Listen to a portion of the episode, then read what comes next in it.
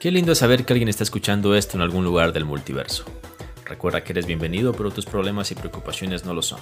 Ponte cómodo porque este espacio es para relajarse y para que vivas un momento ameno. Hoy les saluda Rafaelo, creador de dibujos animados y antihéroe de mi propio sí mágico. Y aquí comienza Fotograma Clave, el podcast de Club Interpolar. Deben estarse preguntando ahora mismo qué pasó con Emily. Sucede que este podcast lo grabamos los días jueves o miércoles, pero en nuestro país hay un paro de transporte porque el gobierno acaba de tomar algunas medidas económicas que afectan bastante el tema del transporte, sobre todo porque se subió la gasolina y el diésel, entonces están reclamando y la situación en nuestro, nuestra ciudad, en nuestro país, está bastante alterada, tanto de que no hay transporte público y el transporte privado está un poco en riesgo porque es como que taparon las calles, están amenazando a la gente que sale a, recorrer por la ciudad, entonces todo ese tipo de cosas han complicado que Emily y yo nos podamos reunir y poder grabar el podcast juntos. Pero estoy aquí junto a ustedes, así que bánquenme también esta vez solito, va a ser un podcast corto en realidad, porque la verdad es que teníamos pensado el día de hoy conversar con un invitado que lo vamos a postergar para dentro de dos programas. Y pues toca un poco improvisar la temática del día de hoy. Pero bueno, hoy se estrena Joker en nuestro país.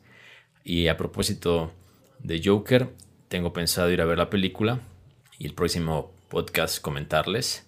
Pero estoy un poco pensativo porque justamente lo que les mencionaba del paro de transportes eh, me pone a pensar de que va a ser un poco complicado llegar y salir del cine en cuanto a distancias, aunque nuestra ciudad es pequeña, así que probablemente use la bicicleta a esas horas de la noche. La uso constantemente, pero no sé, salir del cine una de la mañana luego del preestreno de Joker va a estar un poco complicado. Pero bueno, iré con mi hermano, así que entre los dos creo que todo estará en orden. Si es que no hay auto, si es que no podemos ir en auto, claro está.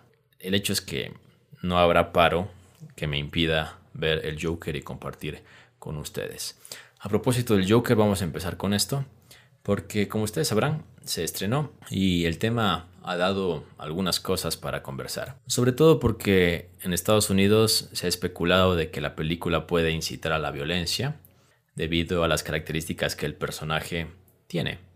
Lo cual a mí personalmente me parece una tontería, porque el mundo, la sociedad, puede basarse en cualquier cosa para fomentar violencia. ¿sí? No necesariamente una película, puede ser, qué sé yo, una religión, una idea, un concepto social o político. Entonces, gente tonta, gente idiota que causa daño siempre va a haber, lamentablemente.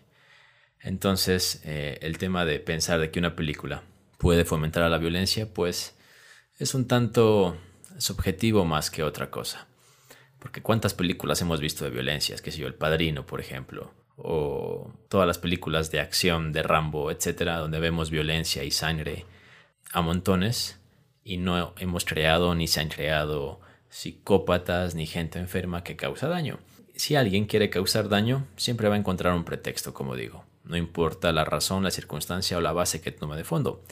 Por ejemplo, el tema de los videojuegos ha sido muy debatible, muy atacado en este sentido porque piensan muchos que promueve la violencia, cuando prácticamente se ha demostrado lo contrario, de que los videojuegos, por ejemplo, ayudan al desarrollo cognitivo, al desarrollo de muchas habilidades que eh, aumentan la inteligencia o algunos tipos de inteligencia en los niños y en los jóvenes o en las personas que juegan videojuegos, valga la redundancia.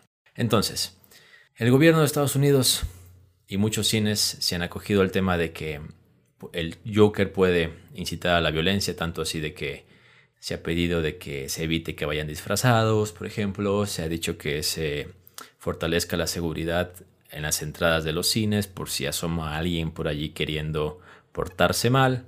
Y todo esto porque en el 2012 hubo un atentado que partió, se puede decir, a raíz del estreno de The Dark Knight Rise. La tercera película de la trilogía de Nolan, en las que un atacante, pues al salir del cine, atacó a 12 personas, asesinó e hirió como a 70 y A partir de ahí se tomó ah, al tema del Joker como excusa para decir que el atacante pues se inspiró en él. Esto después fue desmentido por las autoridades del país, pero bueno, a partir de eso vienen estas medidas que la verdad, como digo nuevamente, me parecen un poco absurdas y tontas. A propósito de esta polémica que ha generado el Joker con el tema de la violencia, el director de la película, Todd Phillips, se refirió al respecto y dijo, esta película es una declaración acerca de la falta de amor, traumas de la niñez y falta de compasión en el mundo. Creo que la gente puede manejar el mensaje. También algo parecido le habían preguntado a Joaquin Phoenix en su momento, semanas atrás, eh, sobre el tema de la violencia que, que podría inspirar el Joker, y él fue bastante categórico en cuanto a la respuesta. Dijo, creo que la mayoría de nosotros somos capaces de ver la diferencia entre lo correcto e incorrecto. Bastante claro. También sobre el tema si este tipo de cosas se deben mostrar en el cine o no, también dijo, no creo que sea responsabilidad de los creadores de películas el enseñar moralidad o la diferencia entre lo correcto e incorrecto. Quiero decir, para mí, yo creo que esto es bastante obvio. Y son declaraciones en las que creo que todos coincidimos. Si estás escuchando este podcast, me imagino que llegaste por tus propios medios, es decir, tú elegiste escuchar este podcast. Igual, si tú vas al cine, tú fuiste porque deseaste ir. Si tú vas a ver el Joker, vas porque sabes que vas a ir a ver el Joker. Es decir, tú vas por elección propia. Cualquier persona que tiene elección tiene un sentido de moralidad y albedrío para saber diferenciar lo que le conviene y lo que no, para saber diferenciar lo que está bien y lo que está mal. Entonces, sabrás cuando se te muestre en un libro, en una obra, en una pintura, en una película, cuando algo esté mal, que algo está mal. Y no porque se muestra necesariamente en una obra, debes imitarlo. ¿sí? Creo que todos tenemos ese nivel de conciencia claro y no debemos intentar que la gente se justifique o intentar justificar actitudes de otras personas porque A o B personaje de una obra en particular se comporta de una determinada manera. Eso un poquito sobre el tema del Joker, así que debemos ir a disfrutar de la película, cualquier película, si alguien gusta de un género en particular, pues disfrútela, no importa si ese género involucra violencia, armas, drogas, robos. Siempre debemos eh, ver las obras por lo que son, como unas obras de ficción y con un fin narrativo y no como una incitación a actuar de determinada manera. Así que yo voy a ir todo tranquilo, relajado, a disfrutar de Joker. Espero que me guste la película y si no me gusta pues intentaré disfrutarla de todas formas. Y si usted también va a ir al cine en estos días, pues disfrútela y esperemos que todos tengamos una experiencia maravillosa. Otro tema del que ha dado mucho para hablar en las últimas semanas es el tema de Spider-Man y el tironeo entre Sony y Disney por quedarse con él. Parecía indicar de que Sony se quedaba definitivamente, de que no había pues manera de que continúe en el USM, pero en esos últimos días también se confirmó de que Spider-Man al menos se quedará por una película más en el UCM. Disney y Sony llegaron a un acuerdo, parece que temas económicos más que otra cosa, pues hicieron que esto se dé a cabo. Pero lo que ahora cabe preguntarse y se ha especulado es en qué película aparecerá el Spider-Man de Tom Holland. ¿Cuál será esta última película en la que aparecerá? Todo parece indicar que será una película en general de Avengers, lo que vendría a ser Avengers 5. Y ya hay, de hecho, teorías acerca de lo que podría mostrarse en una película de Avengers 5. Y se especula básicamente que será una adaptación del cómic Secret Wars. ¿De qué va Secret Wars? Básicamente se nos muestra a una entidad conocida como Beyonder, que secuestra, se lleva a varios héroes de Marvel a un planeta y hace que peleen, que tengan como batallas. Y una vez allí, hace como que todos peleen y decide darle o ofrece darle un premio al ganador. Algunos de los héroes que son secuestrados son Thor, Capitán América, Monica Rambeau, She-Hulk, los X-Men, los Fantastic Four, los Cuatro Fantásticos y está Spider-Man.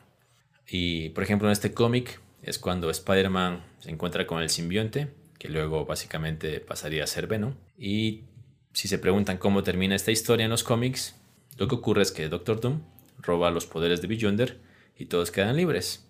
Aunque luego The Thing o la mole, la cosa, decide hacer explotar la galaxia. Entonces, la pregunta es, ¿podría ser una buena historia para Avengers 5? Yo creo que sí.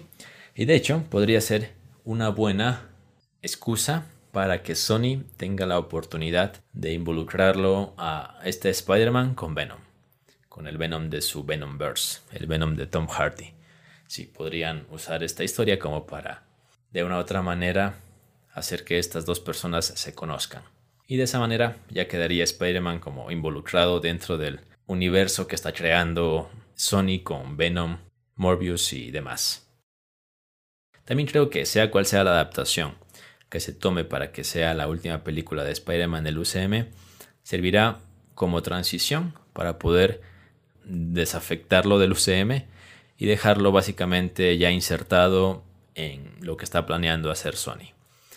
Creo que si hubiese sido desde el punto de vista narrativo muy drástica la separación y el tratar de mostrarte de manera lógica cómo es que desaparece el UCM, cuando había agarrado bastante protagonismo y eso lo vimos en Far From Home y pues hubiera quedado como en el aire esa historia. Así que bueno, hay que esperar, veremos qué decide hacer Disney, Marvel y Sony, porque están allí, con Spider-Man dentro del UCM. Lo que es cierto es que por lo pronto habrá una película más del arácnido en el UCM. Pasando un poquito al tema de recomendaciones y ya para cerrar este podcast, porque les había dicho que iba a ser algo bastante corto, les comento que he visto algunas cosas en Netflix. Por ejemplo, la segunda temporada de Disenchantment. Estoy básicamente casi terminándola. Disenchantment es la serie de Netflix eh, en conjunto con Matt Groening, creador de Los Simpson y Futurama, que estrenó semanas atrás su segunda parte. Hay muchos que quedaron disconformes con la primera parte, con la primera temporada, pero a mí generalmente me agrada, me, gusta. Entiendo de que hay cierta disconformidad porque es inevitable compararla con las otras obras de Matt Groening como Los Simpson y Futurama, que la vimos en nuestra niñez o las vimos en nuestra niñez y en su momento nos causaban bastante gracia. Ahora yo creo que el humor de Mike Groening se mantiene, pero hay ciertas bromas que quizá porque hemos crecido nos hemos vuelto un poco amargados posiblemente. Eh, quizá hay cosas de, su humor que ya no nos causan tanta gracia y quizá eso repercute un poco en la apreciación general de Disenchantment, que pensamos de que es una serie muy por debajo de lo que representó Futurama y Los Simpson. Pero yo debo decir de que la segunda temporada me, ha gustado, incluso un poquito más que la primera. Profundizan un poquito más en los personajes. Y me gusta este formato mixto que usa Mike Groening. Este formato mixto de, mostrar una historia serial de 10 capítulos. Un arco narrativo que abarque esos 10 capítulos. Y también capítulos autoconclusivos. Generando este formato mixto que está bastante interesante. Eh, en esta segunda temporada, como en los trailers se ha podido ver, viajan, un poco al, infierno para intentar sacar a Elfo de allí, porque recordemos que murió en la última temporada.